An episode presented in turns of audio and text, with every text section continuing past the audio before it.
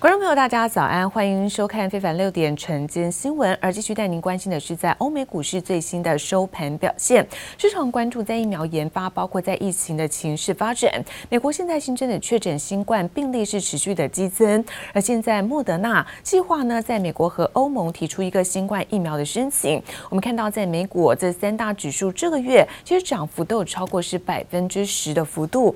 那道琼有机会创下是一九八七年以来的最佳的单月表现。现不过看到在周一，那有一些涨多回吐的获利卖压出笼，中场在道琼部分呢，压回是有两百七十一点，跌幅是百分之零点九一。科技股纳斯达克下跌了七点，跌幅百分之零点零六。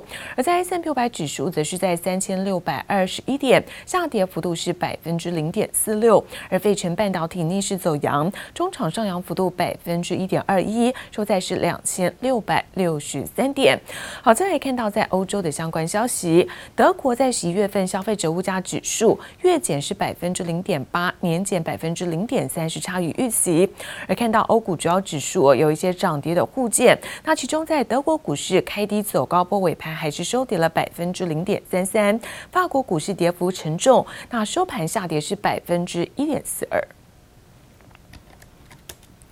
而现在，中国不但扩大在这个影响力，那么在欧洲的一个议会内驻的一个欧洲友好小组，被质疑说跟北京政府是有直接的关系。而现在引发是在欧洲的议会注意要来做加强的解释。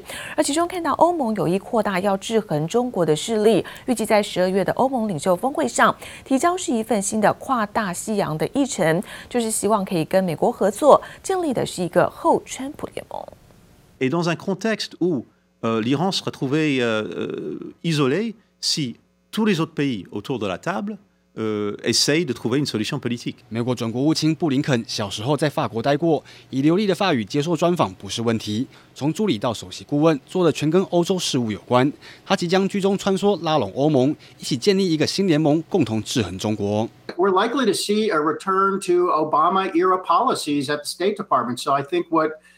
Tony Blinken's job is going to be. We know Biden wants to rejoin the Paris Climate Accord. We know he wants to repair alliances in Europe. And 英国金融时报取得一份草案，欧盟预计在二零二一年与美国的峰会上提出新的跨大西洋议程，希望在数位法规、公卫危机等议题上与美国站在同阵线，形成一个后川普联盟。但法国总统马克宏早前曾表示，欧盟军事要自立自强，希望与美国保持距离。And I think there's a lot of disagreement in Europe, uh, and be more self-sufficient in, in defense and security, something that we should support as long as it doesn't undermine.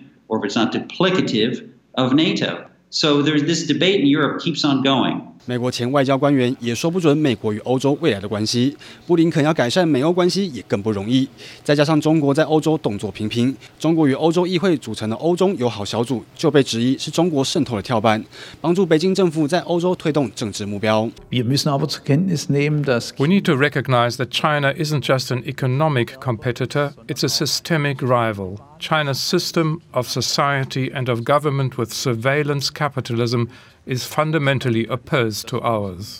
美国政治新闻网站 Politico 报道，欧洲议会已经加强检视欧中友好小组与中国政府的关系，避免欧洲议会成为中国的传声筒。而且十二月十号、十一号两天举行的欧盟领袖峰会，将针对欧盟是否要跟美国组建联盟达成共识。这中间德国的态度也变得格外重要。这里木有黄一豪综合报道。而中国和澳洲的紧张关系现在从贸易延伸到外交当中。中国外交部发言人赵立坚在个人的推特上谴责的是澳洲军方对阿富汗的平民和俘虏这种残忍的行为，甚至附上了图片，引发了澳洲震怒。而现在澳洲总理呢莫里森表示说，这是一张假图片，要求中国政府道歉。不过现在中国外交部在例行的记者会上反批澳洲政府才应该要检讨，也就是说现在中澳紧张。关系持续升级。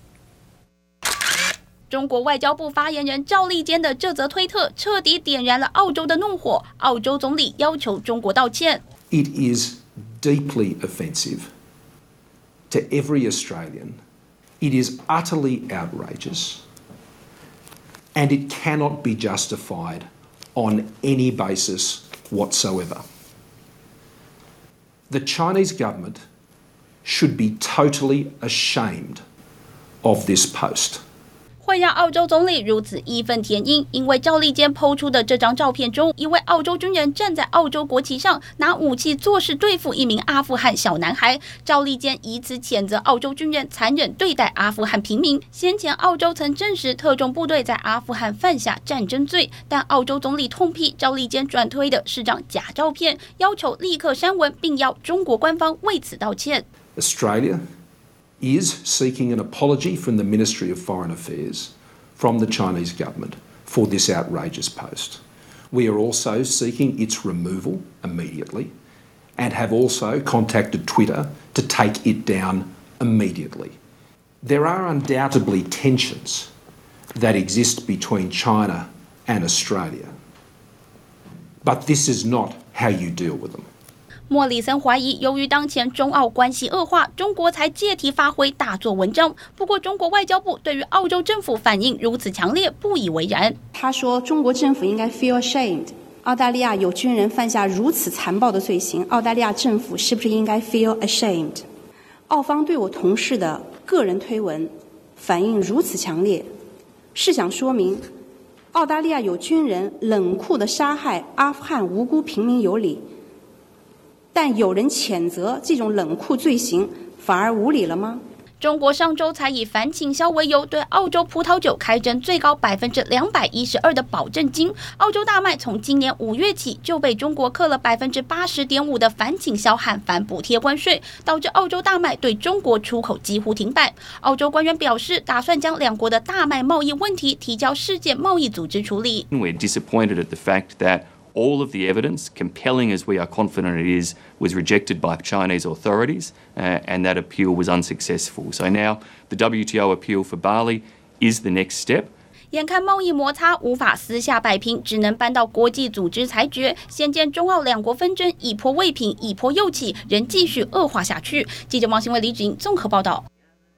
而台股在周一早盘呢，一度冲上一万三千九百六十九点，创下是盘中的历史新高。不过随着现在啊，这个盘中啊，在卖压的涌现之下，像台积电、大立光这种电子全指股同步的熄火，因此中场指数由红翻黑，中场下跌了一百四十四点。那专家分析尾盘的拉回，最主要来自于在 MSCI 调降了台股的权重，不过还是看好上市柜的公司获利表现。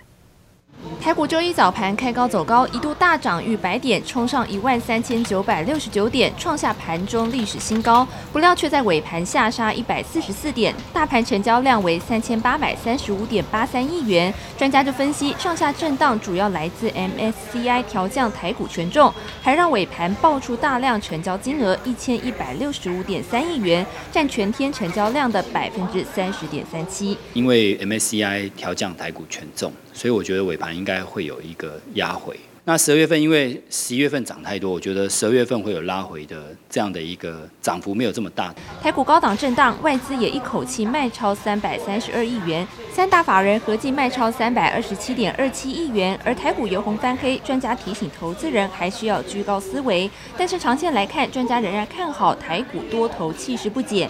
十一月至今已大涨超过一千三百点。除了国内台股专家看好台股维持多头格局，四大外资也全面喊涨。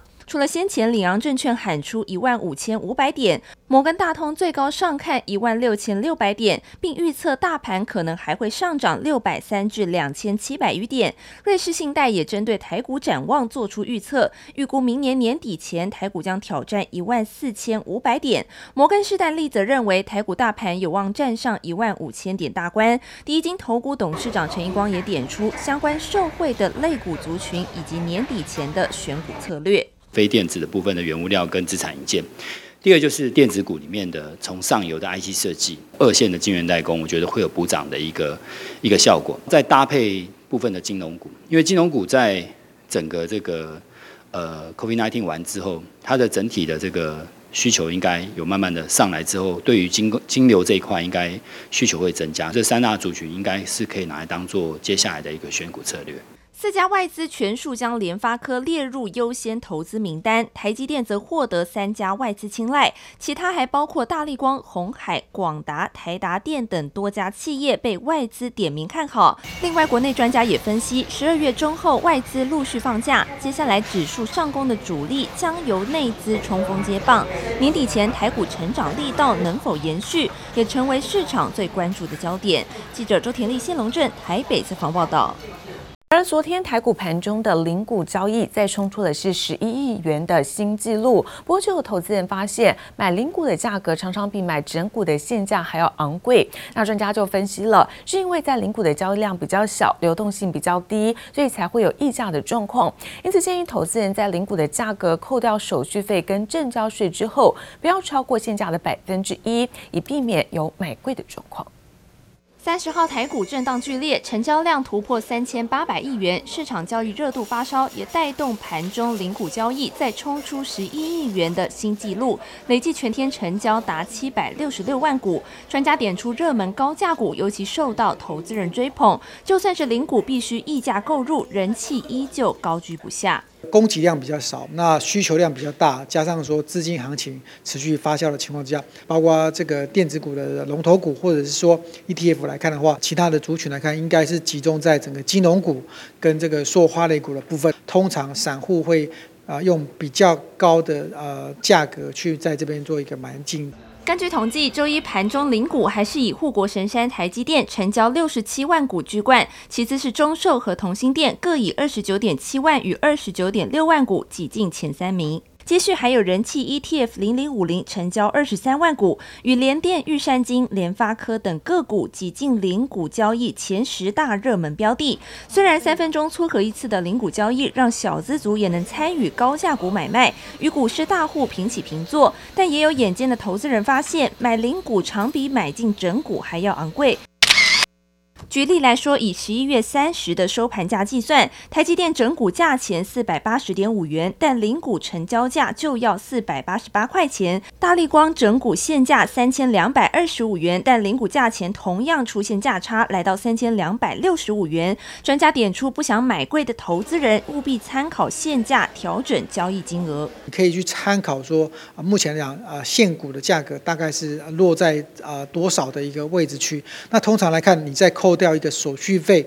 啊，跟交易税的部分的话，啊，这样不的话，啊，不要偏离市价，大概可能超过一 percent 的话，或许呃，在这边的话，呃，买的零股的价格就会比较相对便宜。分析师建议，例如整股四百八十元的台积电，扣掉手续费与证交税后，可略抓约百分之一，四百八十元加一趴的股价，也就是四百八十四点八块钱，就是零股进场最好价位。因为若是超出太多，则建议投资人还是要等到股价回落再做买进，才能降低风险。只不过随着股市频攀新高，热门标的人人抢进，也让零股买进卖出都成为市场讨论焦点。记者周田丽、谢龙镇台北采访报道。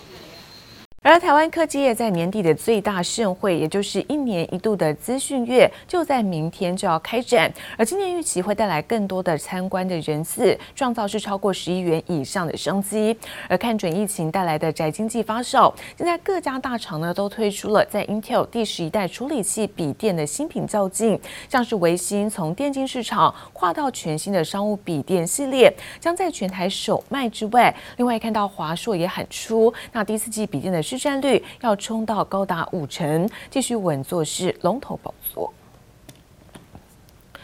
而利晶集团旗下的晶圆代工厂力积电在昨天召开了新柜前的法说会，董事长黄崇仁形容，目前这个晶圆代工产能吃紧到不可思议的地步。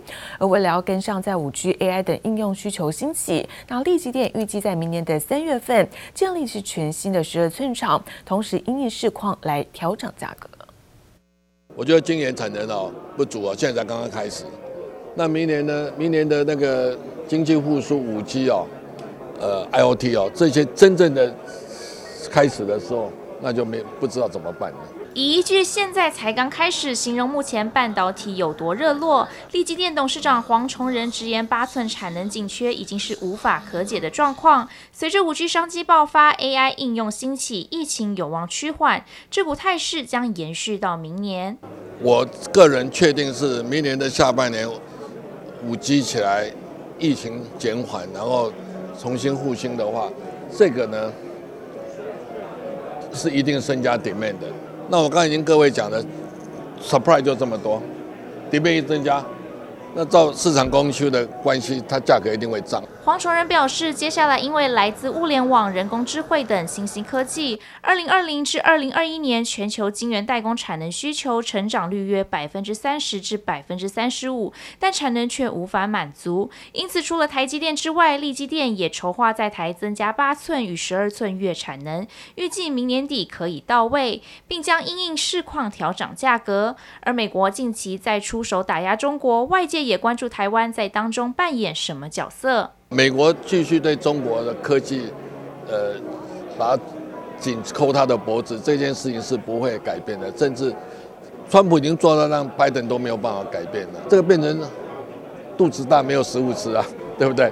所以呢，慢慢更依赖台湾了。OK。那呃，这个是未来的现象了。黄崇仁再次强调，台湾正逐步扩大在全球半导体产能领导地位，不论谁当选总统，都无法避免重视台湾科技。